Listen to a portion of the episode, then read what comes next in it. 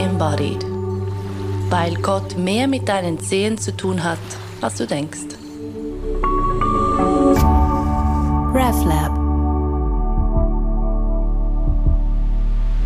Zentral ist er für uns beide der Körper, doch auf ganz unterschiedliche Art und Weise.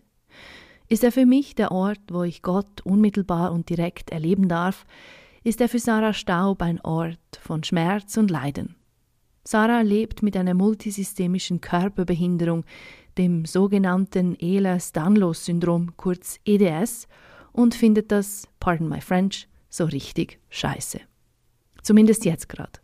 Auf ihren Körper und Gott ist sie wütend und findet auch das nicht einfach grundsätzlich und dann auch als Pfarrerin in der evangelisch-methodistischen Kirche Schweiz. Warum sie dennoch und trotzdem nicht nur verzweifelt, das hat viel mit der Entdeckung der Theologie der Behinderung zu tun.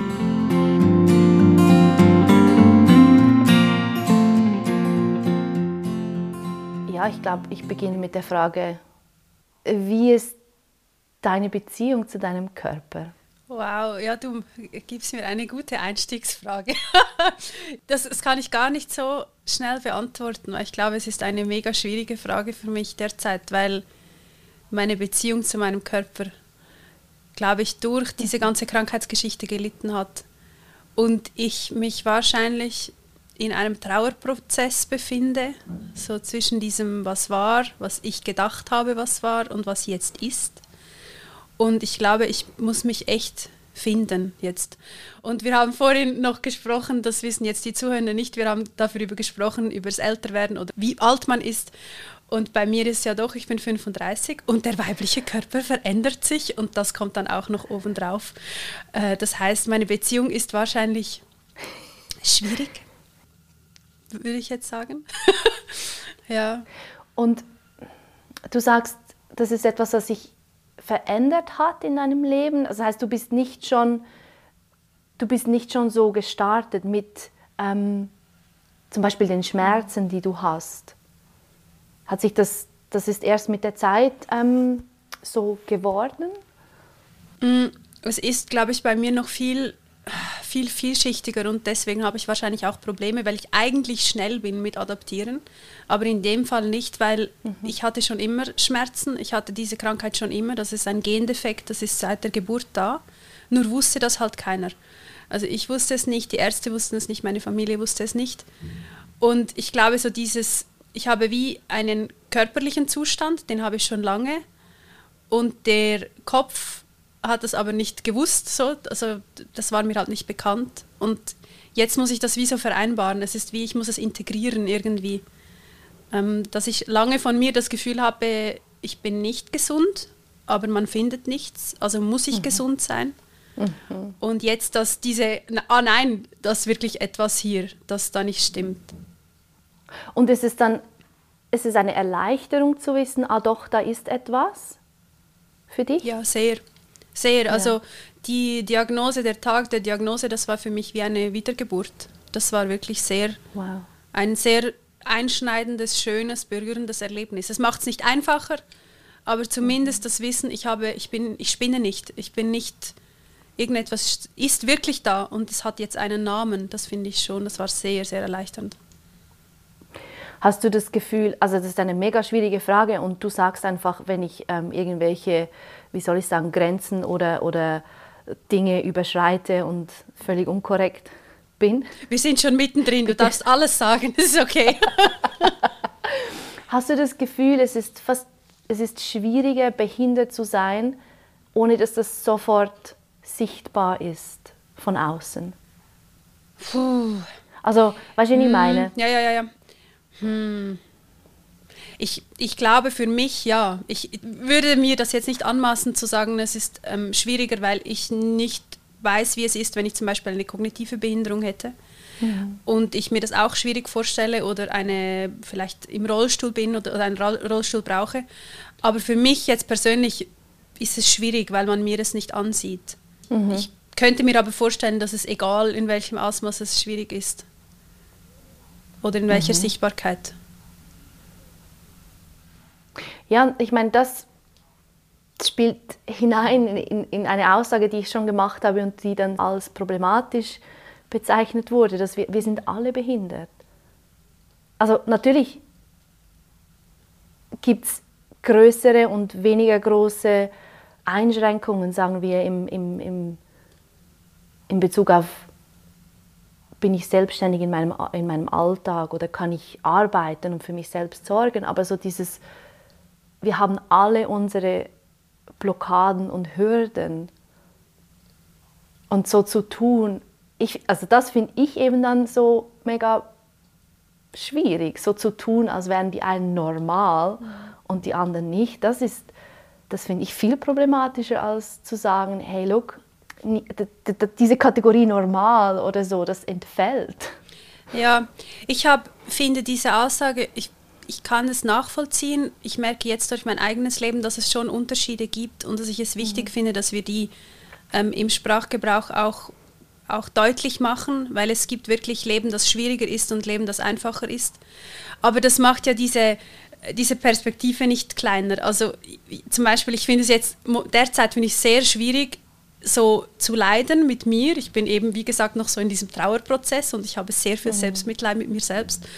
Ähm, und gleichzeitig weiß ich aber, was in Gaza passiert zum Beispiel. Und dann das auszuhalten, dass ich so privilegiert bin, dass es mir so gut geht und trotzdem, dass ich leiden darf, das ist ja ein ganz ein ähnlicher äh, Punkt, ja, jeder Mensch hat Leid, jeder Mensch begegnet Trauer und Einschränkung und gerade wenn es um Behinderung geht, also jeder Mensch erlebt das früher oder später, spätestens im Alter ähm, hat jeder irgendetwas, was ihn wirklich behindert. Mhm. Deswegen ja, aber gleichzeitig, dass man wie nicht vergessen, dass es Menschen gibt, die wirklich noch größere Hürden haben und noch größere Einschränkungen als andere. So mhm. würde ich das, glaube ich, sagen, mhm. ja. Mhm. Und nicht vergessen, heißt aber nicht unbedingt dann das eigene Leiden zu relativieren. Ja. ja. Weil ich finde es mega schwierig, wenn man, wenn man dann sagt, ja, ähm, schau mal, denen geht es noch viel schlechter. Ja, ja. Das spricht ja dir dann wie das Recht ab, zu leiden. Extrem, ja. Ja, ich merke das bei mir selbst, das, ist, das steckt der, der alte Calvin in mir, der mir äh, irgendwie befiehlt, dass ich doch vielleicht auch vorausgesehen bin zum Leiden und dass das alles irgendwie so vorbestimmt ist und dass ich doch das demütig annehmen muss. Äh, steckt wahrscheinlich auch ein Hauch Patriarchat noch drin, weil die Frauen sowieso leiden und so. Ähm, und ich muss das richtig von mir wegweisen, auch teilweise, weil das nicht stimmt und ich darf das, ich darf das wirklich beklagen. Ich fand das letztens so schön. Ähm, Johanna Di Blasi hat im RefLab diesen Text geschrieben über dieses ähm, wütende Beten, glaube ich, war es. Mhm. Also, dass man so richtig auch mal wütend sein darf. Und das fällt mir extrem schwierig. Auch gerade bezüglich meines Körpers. Ich darf echt wütend ja. sein, dass mir das passiert. Es ist schrecklich, ich hasse es. Ja, so. ja, ja, ja, ja. Wut ist ein, ein, eine unglaubliche Kraft. Das ist mega gut. Aber wir haben wir haben, wir haben keinen Umgang mit Wut. Und gerade, oder wenn du das Patriarchat und all diese Schichten, die wir da rumtragen, ansprichst, Frauen sind, die haben nicht wütend zu sein. Also wir, und wir haben keinen gesunden Umgang mit, mit Wut. Mhm. Obwohl es eben, es ist eine, eine unglaubliche Kraft, die dich durch größtes Leiden auch tragen kann. Ja. Also ich erinnere mich an meine dunkelsten Zeiten und ich glaube, ehrlich gesagt, es war meine Wut, die mich da irgendwie, die mich da irgendwie gerettet hat. So dieses, hey, im Fall, nein, voll nicht. Mhm. Ansonsten wäre ich untergegangen. Ja. Also ja, zu dieser Wut. Ja, aber diesen Zugang zu finden ist sehr schwierig. Also ich weiß, eine Therapeutin hat mir mal gesagt, sind Sie nicht wütig? Und dann habe ich gesagt, doch, ich bin mega wütig. Aber ich konnte das nicht zeigen. Ich habe das nie irgendwie richtig gelehrt. Genau. Und ich glaube, genau das ist jetzt auch so dieser Umgang. Also Trauer hat ja auch mit Wut zu tun. In diesen Trauerphasen kommt irgendwann die Wut auf das Schicksal, auf das Leid. Warum ist dieser Mensch gestorben? Warum erleide ich das? Mhm. Und das dann wirklich zuzulassen, das ist so schwierig. Also ich bin da wirklich mittendrin und ich habe keine Lösung. Ich finde mhm. nicht ich finde nicht heraus, wie ich das einfacher lernen könnte, diese Wut zuzulassen. Das ist wirklich schwierig für mich. Ich bin so geprägt, ich bin so, so, so geprägt, dass man das nicht darf. Bist du auch wütend auf Gott? Ja, ich glaube schon. Ist es etwas, eben Wut zuzulassen, ist so oder so mega, mega, mega schwierig und dann auch noch diese Wut auf Gott zuzulassen, ist es nochmals schwieriger oder spielt es eh keine Rolle?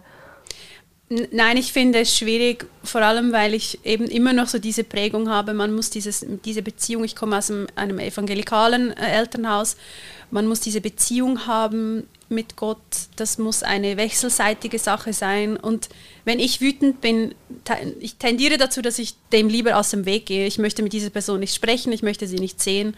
Und so geht es mir mit Gott auch. Und dann gleichzeitig mhm. aber so dieses Wissen um, man müsste doch das ist doch eine Beziehung, das muss doch wechselseitig sein. Ich muss doch mit ihm sprechen oder mit ihr oder mit wem auch immer. Ich muss sprechen. Und das fällt mir sehr schwer. Und das, darum mache ich das momentan auch so, dass ich sage, nein ich, nein, ich möchte jetzt nicht mit Gott sprechen, ich möchte nicht beten. Ich möchte das nicht, ich bin wütend. So, mhm. Punkt. aber es ist schwierig, fertig. Ja, ja, aber es ist schwierig. Ja. Und so, wenn ich dich jetzt fragen würde, ich meine, für mich, der Körper ist sowas wie das Portal oder ein Portal fürs Erleben von Gott. Und wenn ich dich jetzt fragen würde, ja, wie ist es denn in einem Körper, der nicht einfach so tut, wie man das gerne hätte, ist es vielleicht eine völlig äh, absurde Frage im Moment. Du meinst, ob ich dann, ob ich das mit Gott irgendwie vereinbaren kann, was, was in meinem ob das Körper passiert? Ob das überhaupt, wie soll ich sagen, ob das überhaupt im Moment einen Platz hat. Oder wenn du sagst, ey, im Moment habe ich überhaupt keine Lust auf diese Kommunikation. Mhm. Ich glaube, was mir wirklich geholfen hat, ist wiederum diese Diagnose, also dieser Moment, wo es hieß, nein, das ist schon seit Geburt da. Also das wurde mhm. vererbt, das ist genetisch bedingt.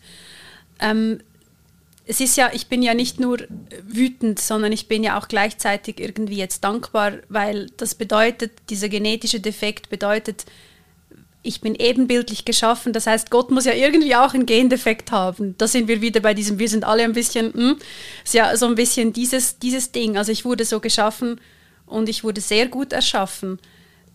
Das versöhnt mich dann gleichzeitig auch wieder so ein bisschen. Es ist, ach, es ist sehr vielschichtig. Ich glaube, ich bin nicht sicher, ob man das wirklich so in Worte fassen kann, was, was ich gerade erlebe oder was bei mir gerade passiert.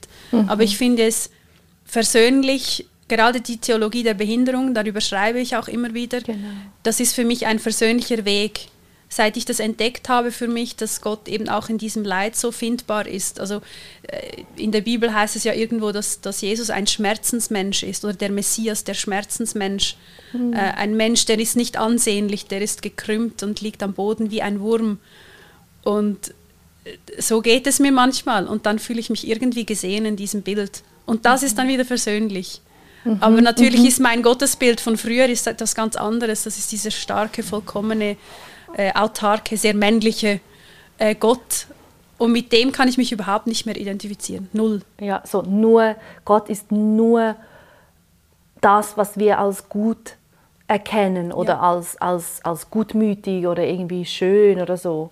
Ja, oder perfekt. Es war das, oder Perfekt, ja. genau, genau. Ja. Kannst du etwas mehr über diese Theologie der Behinderung sagen? Wie bist du darauf gekommen? Ich, Oder es ist vielleicht zu dir gekommen? Ja, ich glaube, es ist zu mir gekommen. Ich glaube, das war nötig, sonst hätte ich das wahrscheinlich alles sowieso verloren. Mhm. Ähm, ich habe ein Buch gelesen, das ist ein, von einer Frau aus Amerika, einer Theologin, die heißt Nancy Iceland und sie ist selbst, ich glaube, sie hat eine Glasknochenkrankheit ich bin mir auch nicht mehr sicher, ob sie noch lebt. Jedenfalls hat sie sich dann irgendwann auf den Weg gemacht, das zu entdecken, weil sie gesagt hat, ich kann mich in Gott nicht erkennen, wenn er wenn, wenn, Gott so, wenn Gott so vollkommen ist, so perfekt ist. Wenn Gott nicht im Rollstuhl sitzt wie ich, dann bin ich ihm nicht ebenbildlich, dann stimmt etwas mhm. nicht. Und sie ist dann auf diesen Weg gegangen, hat sich da äh, mit den biblischen Texten befasst. Und ich glaube, das haben schon Menschen vor ihr gemacht, aber dieses Buch ist so, glaube ich, das erste. Sie hat auch diesen diesen Begriff, glaube ich, von Disability Theology hat sie geprägt. Ähm, und das war für mich ein Buch, das mich sehr, also das war e-, eines der Bücher 2023. Ich habe das sicher auch drei oder viermal immer wieder gelesen ja. Oder Ausschnitte davon gelesen, weil es so, so gut ist. Und es sagt eigentlich, dass Gott, man kann Gottesbilder ja in vielerlei sich, oder man kann sich Gott vielerlei vorstellen. Und eine Vorstellung ist halt eben dann, was ist, wenn Gott selbst behindert ist? Wenn, mhm. wenn Gott im mhm. Rollstuhl sitzt, wenn Gott äh, Spastiken hat, ein Stoma, äh, EDS so wie ich. Das macht es viel einfacher für Menschen, sich damit zu identifizieren, die selbst betroffen sind. Und also für mich, die die Welt aus so einer non-dualen Perspektive sieht und erlebt, also das heißt, letztlich heißt es, alles ist Gott. Ja. Sagen wir es einfach mal so, ja. oder? ist das, was du sagst, ist völlig also logisch. Ja. Weil sonst, sonst gäbe es ja Dinge, die außerhalb von Gott wären und das gibt es nicht. Ja. Also mag es noch so schrecklich aussehen, es ist immer noch Gott. Mhm.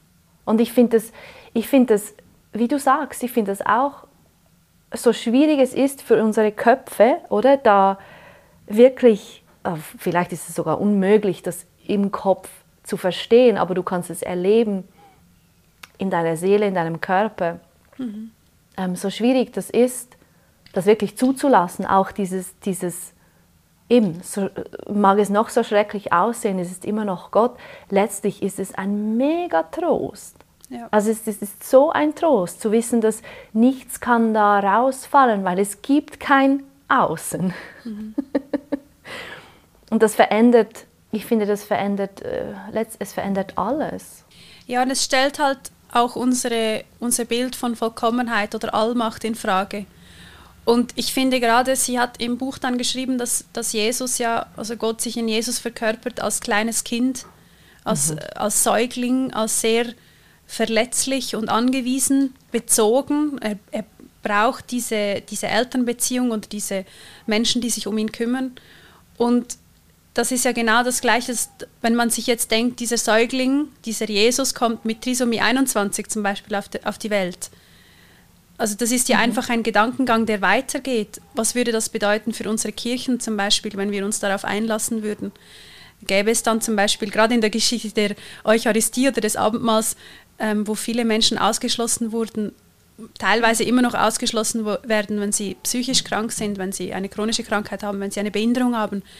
Wenn man jetzt denken würde, Jesus hatte Trisomie 21, gäbe es dann Pfarrpersonen mit einer kognitiven Behinderung zum Beispiel. Also was würde das, das würde den Rahmen sprengen, das würde alles, alles eigentlich auch möglich machen. Was heißt das für eine reiche Schweiz, die sehr viele Menschen ausschließt, vom Wahlsystem zum Beispiel oder von, ähm, von einer mhm. guten Schulbildung? Also es ist wirklich sehr, ich finde es ein sehr schwieriger und, und herausfordernder Gedanke, aber es ist auch einerseits ein Gedanke der Teilhabe. Wenn Gott schon so betroffen auf die Welt kommt ähm, und sich in uns verkörpert. Ja. Und gerade das Christentum, das ja sehr entkörpert ist teilweise. Ähm, Zumindest in der protestantischen, äh, protestantischen Ausprägung ist es äh, ja. aus dem Körper. Genau. Ja, sorry, ich habe dich unterbrochen. Ja. Nein, das ist, ich, ja. ist gut. Ja, einerseits, oder die, die Vulnerabilität dieses, dieses Kindes, ja eh, und wenn es dann noch eine Trisomie 21 hätte dazu, aber auch wenn wir denn das Ende von diesem, dieser Geschichte, von diesem Leben anschauen, ich meine, dort ist es ja auch, das war ja auch nicht so ähm, vollkommen allmächtig, Superhero, mhm. was auch immer. Also im Gegenteil. Im Gegenteil. Ja. Ja, und was, was ich halt so faszinierend finde, ist, wenn man die Geschichte der Auferstehung anschaut, wo sich Jesus dann offenbart, äh, seinen Jüngerinnen und Jüngern, und er offenbart sich mit seinen Wundmalen. Also er ist, er ist schon in diesem Auferstehungskörper, aber der ist nicht vollkommen, der hat Wunden und mhm. Narben. Und erst darin wird er sichtbar für seine, für seine Jüngerinnen und Jünger. Und ich habe mich schon ein paar Mal gefragt, wenn er zurückkommt und ja irgendwie leiblich zurückkommt und sie ihn nicht erkennen, sie waren aber mindestens drei Jahre mit ihm zusammen, aber sie erkennen ihn nicht. Sie erkennen ihn erst an den Wunden und sie müssen ja sogar noch, also Thomas muss ja sogar noch in die Wunden hineinlangen und, und das irgendwie spüren. Es ist ja irgendwie wirklich krass. Und das bedeutet für mich aber auch, dass wenn wir daran glauben, dass es eine Auferstehung gibt, also wenn der Mensch weitergeht nach dem Tod, dann heißt das aber für mich, dass wir nicht vollkommen weitergehen, beziehungsweise was heißt dann diese Vollkommenheit? Bin ich im Himmel nicht mehr in meinem Körper, sondern äh, bin ich vielleicht bin ich vielleicht in, in meinem Körper im Himmel? Habe ich EDS im Himmel? Zum Beispiel. Also es stellt sich schon die Frage. Ich finde das mega spannend, ja. Was heißt Vollkommenheit? Was heißt Aha. es, vielleicht auch sowas wie Frieden zu erleben, der nicht oder, oder Vollkommenheit, die nicht gebunden ist an welche, welchen Körper wir bekommen haben oder welche Umstände wir bekommen haben. Mhm. Was heißt das? Und für mich ist es schon auch wieder so eine Frage von, getraue ich mich, eben mich so loszulösen von all diesen Konstrukten, von all diesen, von all diesen Konditionierungen, die wir mitbekommen haben, von äh, das eben so, so ist gut, so ist nicht gut, das ist produktiv, das ist, keine Ahnung, so macht man es. All das. ist ziemlich radikal. Ja, sehr. Und, und, die, und sehr philosophisch. Ich weiß nicht, ob man dem allem folgen kann, aber es, ist, es sprengt halt so wirklich so ganz viele Gedanken ähm, oder so Bilder, die man halt hatte irgendwie. Ja. Und es ist, es ist genau das, das, was du mit, es sprengt alles, was man so, ja, all die Bilder, die man so hatte, was du damit bezeichnest, genau das lese ich in, in der Jesus-Geschichte, diese Radikalität und ich finde es mega schade, dass das nicht mehr im Vordergrund steht, weil darin liegt, für mich zumindest, darin liegt ja die, diese, diese verändernde Kraft. Und jetzt klinge ich vielleicht extrem fromm, aber ja. Doch, und ich glaube, ich glaube auch, dass darin Kraft steckt für Menschen, die, die jetzt vielleicht per se nichts mit dem Christentum anfangen können.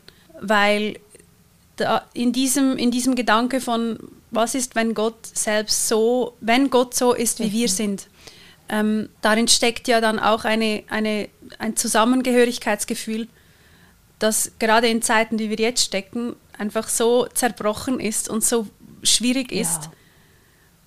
Und, und wir uns darin wiedererkennen könnten, weil in der Bezogenheit, ich finde das eben so dieses Bezogensein, wir sind Beziehungswesen und gerade jetzt Menschen, die auch ich jetzt ähm, chronisch krank sind, wir sind sehr bezogen auf unsere Umwelt. Wir brauchen Unterstützung. Mhm.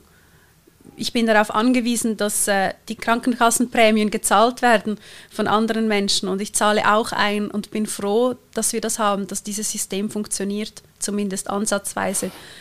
Ähm, und das ist schon, glaube ich, auch gerade in dieser spirituellen Dimension ein sehr, sehr schöner Gedanke, dass wir nicht allein sind, dass wir einander brauchen und dass Gott uns in dem Sinne ja auch selbst, er, Gott braucht uns auch.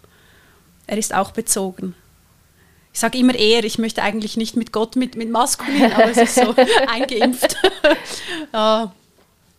Wie meinst du das? Er, sie ist auch bezogen, sie sind auch bezogen, whatever, hm. they. They. Ähm, ich glaube, dass, ich, es ist jetzt vielleicht ein, ein heretischer Gedanke, aber ich glaube, dass Gott nicht existiert, wenn ich nicht an Gott glaube. Also ich, ich glaube, dass, meine, dass mein Glaube, dass Gott mein Glaube braucht und, und ich Gott brauche. Und ich habe das Gefühl, oh, das ist mega schwierig. Also so sprengt gerade meinen eigenen Denkhorizont. Ich versuche das irgendwie. es hat so an ja, sich. aber es, es ist cool. Also ich freue ich freu mich auch auf diese Gedanken. Ich glaube, ich sehe, dass seit ich so in dieser Dekonstruktions- Geschichte drinstecke, auch gerade durch meinen Körper, durch meine Krankheit, ähm, wie, wie wenig Gott existent ist, wenn ich ihn in diesen alten Denkmustern denke. Eben, er ist allmächtig und Gott ist äh, vollkommen und weiß alles und kann alles und ist alles. Aber wenn ich Gott so denke, wie ich mich denke, ich bin ein, ein Würmchen teilweise, ich bin auch unfassbar stark. Ich bin so schmerzhaft, aber ich bin so voller Leben. Ähm, und okay. wenn ich, wenn ich mich, mir dann vorstelle, dass, dass Gott mich so wollte, wie ich, wie ich bin, ich, ich, ich kann es nicht in Worte fassen. Aber ich glaube, es ist, ich, ich glaube einfach, dass Gott bezogen ist auf mich und ich auf ihn bezogen bin. Ich weiß nicht. Kannst du mich übersetzen? Oder weißt du, wo, auf welche? Es ist fast schon buddhistisch irgendwie. So. ja, also was, was ich höre, ist natürlich gefiltert von meiner, meinem Erleben der Realität, aber ich, kann das, ich glaube, ich kann es nachvollziehen im Sinn von, du mhm. bist, jetzt kommt mein, mein Dings, du bist nicht getrennt von Gott. Es ist wie, du bist, ich sehe oft so diese Fraktal, ähm, Fraktale, ich weiß nicht, ob das etwas ist, was dir präsent ist, so dass mhm. diese geometrischen Muster, und es gibt wie ein, ein, ein, ein großes und das an den äußeren Rändern ist es dasselbe Muster wie das große und es, ist das, es, es bleibt immer dasselbe Muster, es bleibt immer dasselbe, es bleibt immer ungetrennt vom, vom Ganzen. Und insofern, das kann gar nicht anders als bezogen sein, weil mhm. es diese Trennung nicht gibt. Und ja, genau. Und in dem, in dem Aspekt ist ja auch dann die Sünde, ist die Trennung. Genau.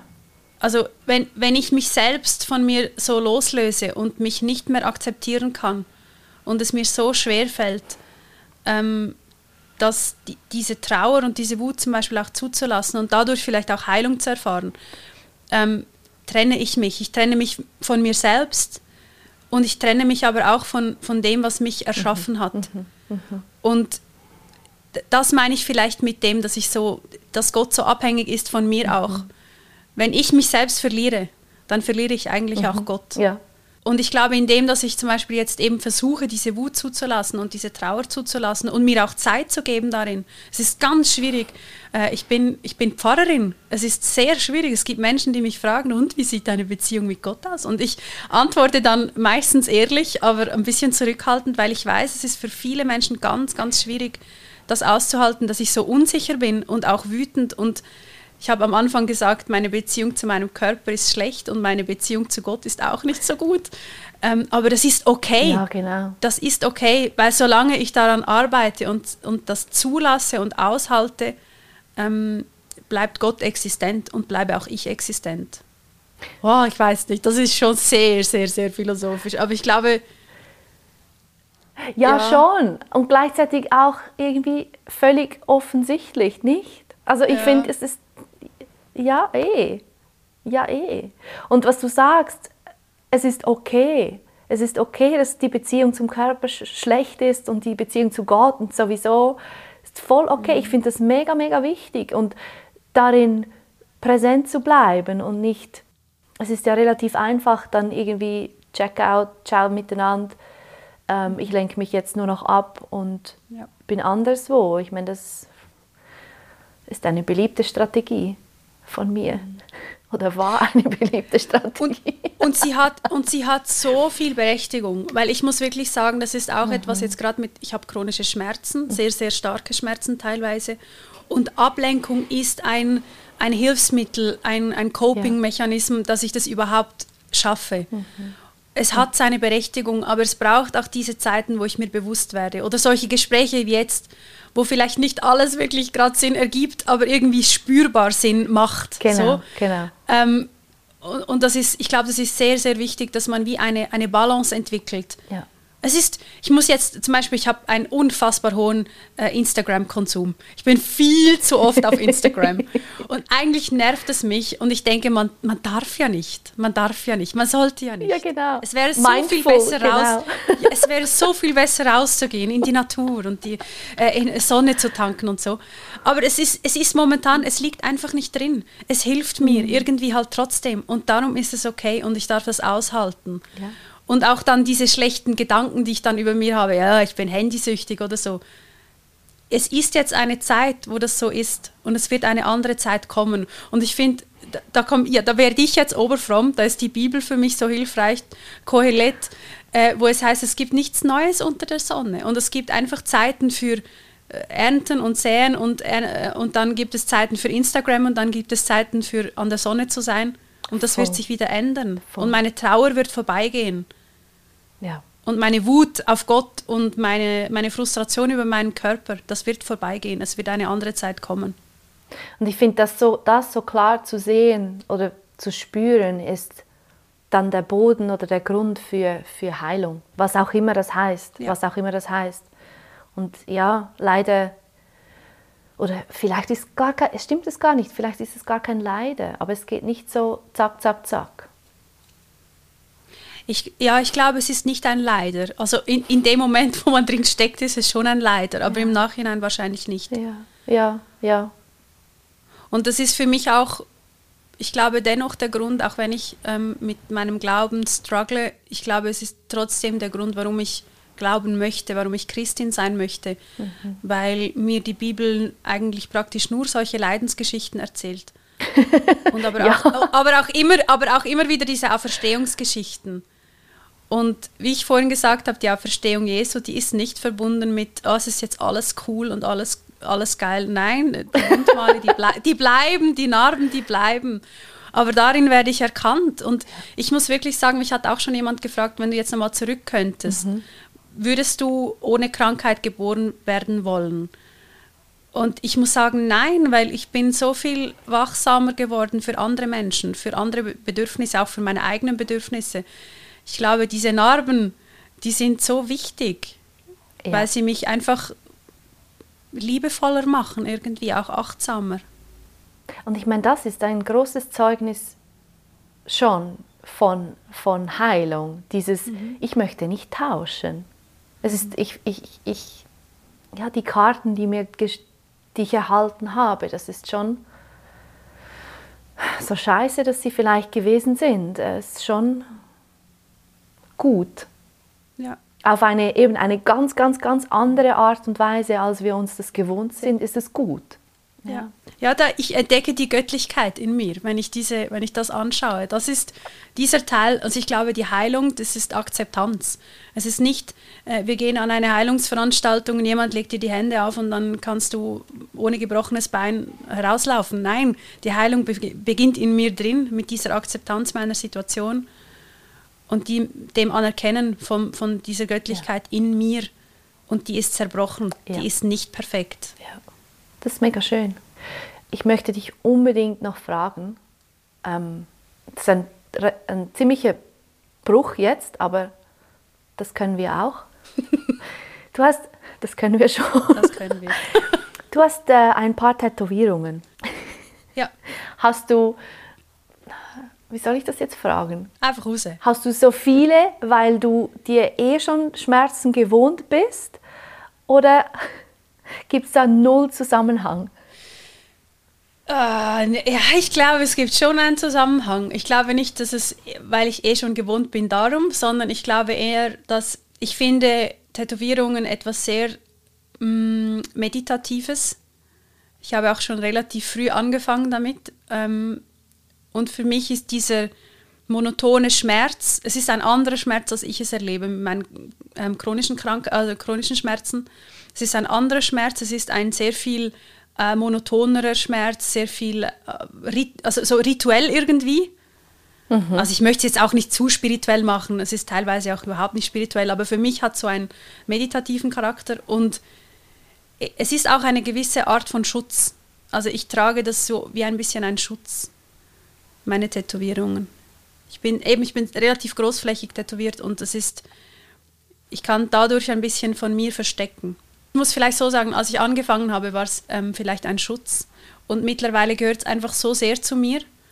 Und ich, ähm, meine Vulnerabilität ist nicht so schnell sichtbar durch die Tätowierungen. Und das hilft. Ja. So muss ich es vielleicht ausdrücken. Ja, weil durch das Tätowiertsein bekommst du vielleicht auch mehr Aufmerksamkeit oder es zieht mehr Blicke auf dich. Mhm. Und gleichzeitig, also ich erlebe das ähnlich vielleicht und gleichzeitig ist es auch so ein, eine Art von so und so will ich gelesen werden. Mhm. Es zieht die Blicke auf dich, aber nicht auf yes. dich. so. Ganz genau. Machst du noch weiter oder bist du jetzt an einem Punkt, wo du sagst, hey, ist mir gut? Uh, ich habe, ich verliere die Haare und das ist für mich ein ganz, ganz, ganz, ganz, ganz, ganz schwieriger Punkt. Ich überlege mir den Kopf noch, also ich habe den halben Kopf tätowiert, aber ich überlege mir den, den Schädel auch noch zu wow. tätowieren. Einfach aufgrund von diesem Haarverlust. Ähm, ich bin mir nicht sicher, die Gesundheitsrisiken, also es kommt halt immer so ein bisschen mehr jetzt raus und ich bin mir nicht ganz sicher, ob das wirklich eine schlaue Entscheidung ist. Und gleichzeitig merke ich, es macht mich sehr vulnerabel, dass ich eben diese Haare verliere. Mm, und ich merke, dass ich das wieder so ein bisschen zurückgewinnen muss. Und eine meiner besten Taktiken ist immer Angriff, ist die beste Verteidigung. Äh, und deswegen denke ich mir, eigentlich würde mir das wahrscheinlich wieder Selbstbewusstsein mhm. schenken und eben auch dieses, dieses Meditative, da wird etwas an meinem Kopf äh, wieder schön gemacht, das ich nicht mehr für schön mhm. erachte. Ich finde Haarverlust nichts Schönes, es gefällt mir gar nicht, ich möchte Haare haben. Ähm, aber es gibt mir etwas zurück, ich kann mir etwas zurückerobern. So, also ich bin nicht abgeschlossen, um kurz und knapp deine Frage zu beantworten. Ich glaube, ich habe noch nicht abgeschlossen. Nein, nein. Und du? Hast du abgeschlossen? Mit ich glaube nicht. ich denke ich denk manchmal, ja, jetzt ist es aber gut. Ähm, und ich bin auch dabei, eine wieder wegzumachen. Also, oh, und wenn du, also, ja, Schmerzen beim Tätowieren ist so etwas, aber dann beim Wegmachen. Laser, oh. Das ist auch nichts Meditatives, hey, das nein, hat gar nichts nein, mehr Schönes. Nein, wirklich nicht, wirklich nicht. Das erste Mal, also das ist jetzt völlig abseits von unserem Thema, aber irgendwie. das erste Mal war wirklich so, Egal. scheiße, ich weiß nicht, ob ich das überlebe. Ich weiß nicht, ob das ja. möglich ist, dass mein Körper da jetzt nicht irgendwie einfach komplett kollabiert. Ja. Ja, es ist schrecklich. Es ist furchtbar. Es ist Hast du das auch schon gemacht? Ja. Ich habe, ja, aber nicht so großflächig. Also nur etwas ganz, ganz, ja. ganz, ganz Kleines. Und ja. das ging, aber es war, wow, es ist ganz ja. schlimm. Deswegen, ich habe ich hab einige Jugendzünden, sage ich, es sind wirklich Jugendzünden, das ist echt nichts Schönes und so. Und die habe ich äh, alle einfach mit einem Cover-up, also etwas anderes darüber gemacht. Ja, Weil Laser, ja, ja das nein. sind, oder dann plötzlich bist du dann, hast du, bist du älter und merkst so, okay, gut, jetzt lebe ich mit den Konsequenzen. Ähm, ja. Was machen wir jetzt? Ja, ich habe mir das mega lang überlegt. Also ich habe mega lang so mhm. zugehört, so was will denn das Leben jetzt? Also was ist denn jetzt mhm. der richtige Weg? Und ja, das ist der richtige Weg. Und es wird dann jedes Mal, mit jedem Mal wird es weniger schmerzhaft. Das war nicht immer so unglaublich furchtbar. Ja. Zum Glück. Ja. Anyway. Ja. Ich, äh, ich, möchte noch etwas, ich kann das ganz gut nachvollziehen, weil ich denke, es gibt, ähm, es gibt Tätowierungen. Für mich gibt es viele Leute, die fragen, ah, was hat das für eine Bedeutung? Mhm. Und viele meiner Tätowierungen haben keine Bedeutung. Das brauchen sie auch nicht. Mhm. Ähm, aber es gibt einen Moment, der dann auf der Haut eingefangen ist. Ja. Ein Gefühl, eine Situation, eine, so ist es mir gegangen in dieser Zeit, wo ich das gemacht habe. Und ich könnte genau. mir vorstellen, dass so ganz traumatische Zeiten, die irgendwie halt auf der Haut wie verewigt sind, dass die dann auch weg müssten, wenn ich so etwas hätte. Also dann würde ich, würde ich es auch lasern, weil ein Cover-up verdeckt es nur. Es ist immer noch, es ist immer noch da. Mhm. Mhm. Und auf die andere Art ist es dann wirklich weg. Ja. So es war für mich eine rein ästhetische Entscheidung. ah, okay, das ist ja auch okay. Man darf ich ja auch mal ohne so alles. Ich. das ist okay. ganz okay. Man muss ja nicht immer alles irgendwie noch so mega tiefen psychologisch Nein. noch analysieren. Nein, wirklich nicht, wirklich nicht. es gibt einfach Scheiß, was man gemacht hat. Ja, voll. voll. Ja, also es war meine erste Tätowierung. Und es war von Anfang an klar, dass es gar nicht das, was ich will ich habe es trotzdem gemacht und ja, tja. Anyway. anyway. Hey, danke vielmals. Ähm, Gibt es irgendetwas, was irgendwie äh, fehlt in dem Gespräch? Ja, vielleicht höchstens noch, dass sich Menschen, die sich jetzt da irgendwie gesehen fühlen oder interessiert sind an diesem Thema, dass sie sich vielleicht einfach noch ähm, hineinlesen äh, dürfen, können, sollen, weil ich finde, dass es ist ein ganz schwieriges Thema, so zu besprechen, weil es eben, wie gesagt, auf einer sehr anderen Dimension so ein bisschen schwebt und ich mir vorstellen kann, dass man nicht alles jetzt genau versteht oder verstanden hat. Und ich finde aber, dass es ganz, ganz, ganz gute Bücher, äh, Texte, Artikel dazu gibt. Und ich finde, dass es sehr ähm, dass es sehr viel Sinn macht, wenn man so etwas liest, wenn man sich dafür interessiert. Eben dieses Buch von Nancy Iceland zum Beispiel. Ich werde das, das verlinken, ja. Buch. Und auch deine, die ja. Texte, die du schon dazu geschrieben hast und so. Das werde ich alles ja. ähm, unseren Hörerinnen und Hörern zur Verfügung stellen, auf jeden Fall. Ja. Mhm. Und als, als ganz letzter Gedanke noch an Menschen, die vielleicht jetzt frisch auch erkrankt sind oder eine frische Diagnose haben, ähm, dass es einfach okay ist, dass man sich nicht wohlfühlt und nicht gut fühlt und dass es aber auch vorbeigehen darf. Irgendwann geht es vorbei. Mhm. Danke